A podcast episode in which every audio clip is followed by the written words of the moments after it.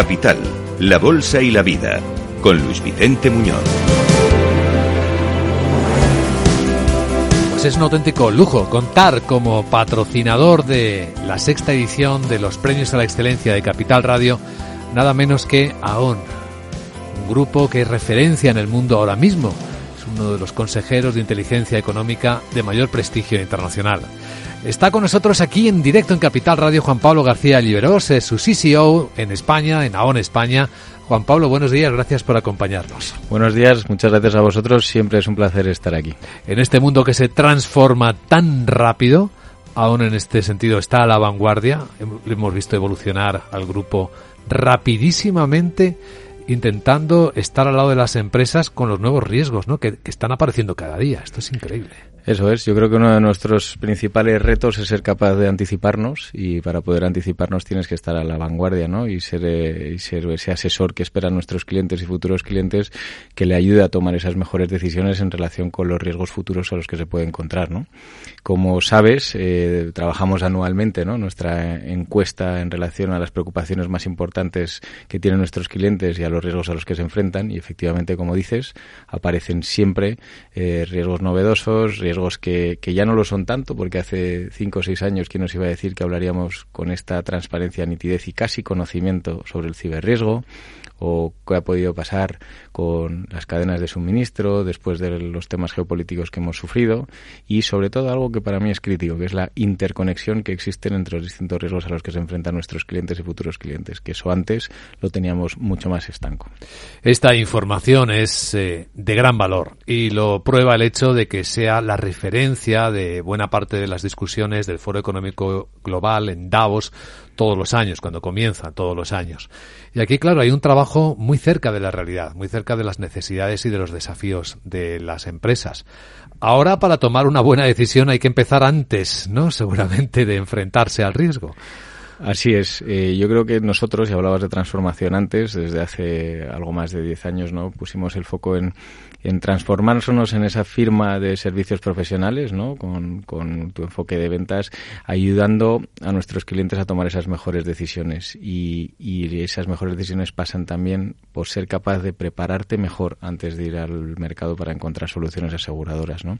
Hemos desarrollado distintas soluciones de consultoría en los distintos ámbitos en los que trabajamos, tanto de Human Capital como de Risk Capital, donde eh, lo que hacemos es poner mucho el foco en ayudar a nuestros clientes a prepararse mejor antes de hacer la transferencia al mercado asegurador. Porque ¿cuál es la diferencia entre ir preparado o simplemente acudir al mercado a ver qué te encuentras para asegurar tus riesgos? Pues mira, en estos últimos años hemos pasado lo que en nuestro sector se denomina como un eh, mercado duro, ¿no? donde básicamente lo que ha pasado es que las capacidades de las compañías aseguradoras se han reducido y al reducirse se han convertido en más selectivas y al ser más selectivas se han convertido en más caras. ¿Y qué, qué, puede pasarme si no me preparo de manera adecuada, si no soy capaz de marketear mi riesgo de manera adecuada y hago mi consultoría previa donde hay una inversión por parte del cliente y futuro cliente en todo lo que son medidas para mitigar eh, o cuantificar tu riesgo?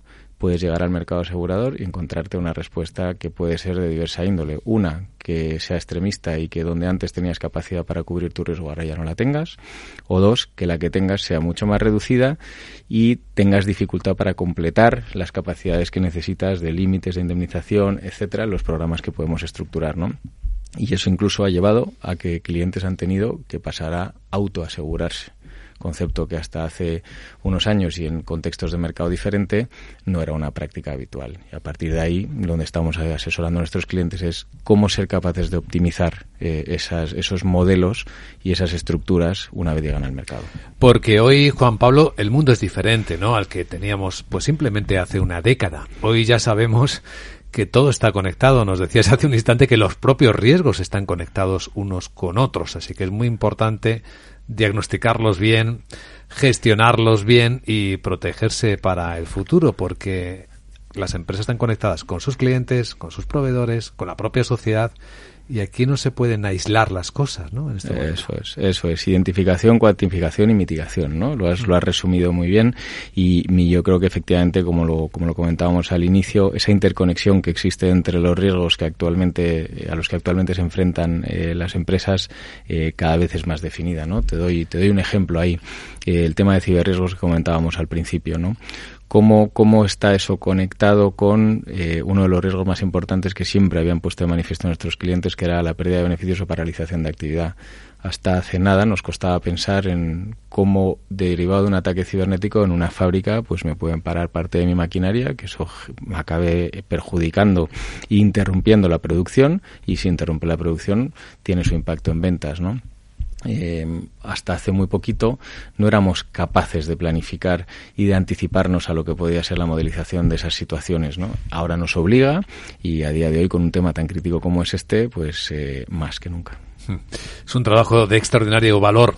¿Puedo preguntarte, Juan Pablo, por qué AON respalda, patrocina, es sponsor principal de los premios a la excelencia de Capital Radio? Pues mira, yo creo que es, eh, es nuestra filosofía. Nosotros eh, trabajamos, como, como bien hemos comentado, en, en asesorar a nuestros clientes a tomar las mejores decisiones en materia de riesgos y personas pues yo creo que lo que nos toca también es apoyar y reconocer a esas empresas que toman esas decisiones y que dan esos pasos al frente y que son capaces de invertir eh, para tomar esas mejores decisiones a la hora de gestionar el riesgo. Y yo creo que nuestro compromiso debe ser también reconocerlo y por eso participamos y sponsorizamos estos premios. Porque los ejemplos son muy útiles, ¿no? Las referencias. Cuando una empresa se convierte en referencia, es verdad que esto influye en la sociedad a mejor, ¿no? Ayuda a mejorar. Por supuesto, y no solo incide, incide a nivel reputación, incide en uno de los temas tan críticos que tenemos hoy y que también se identifica como es el tema de la preocupación por el talento a nivel de retención. Bueno, pues eh, seguro que una empresa reconocida reputacionalmente también tendrá más capacidad para atraer y retener ese talento, ¿no? Es uno de los ejemplos del por qué y, reconocer esto pues significa de una manera muy positiva algo para nuestras empresas. Ese riesgo es muy interesante. Además, siempre aparece destacado en cada uno de los informes que hemos leído de AON, retención del talento, desafío por encontrar los perfiles profesionales que lleven a tu empresa a ser mejor, a crecer. Es un riesgo no asegurable, ¿no? Es una gestión que hay que tratar con el management, con los directivos de la compañía. Esto es algo grande. ¿eh? Es algo muy grande y, bueno, en la parte de, Human Capital y lo que nosotros tratamos de hacer es de apoyar a nuestros clientes en cómo convertirse en los mejores empleadores. Al convertirse en los mejores empleadores empiezas a trabajar sobre políticas que te ayudan a diferenciarte como empleador y que redundan en el beneficio del empleado y que ya no son tanto desde el punto de vista de reconocimiento económico de un paquete que puede reconocer eh, cualquiera a cualquiera de nuestros empleados, sino todas las medidas, beneficios, etcétera, que van alrededor y que normalmente han existido, pero que nunca hemos comunicado. Entonces es otra de las vertientes que hay ahora, ¿no?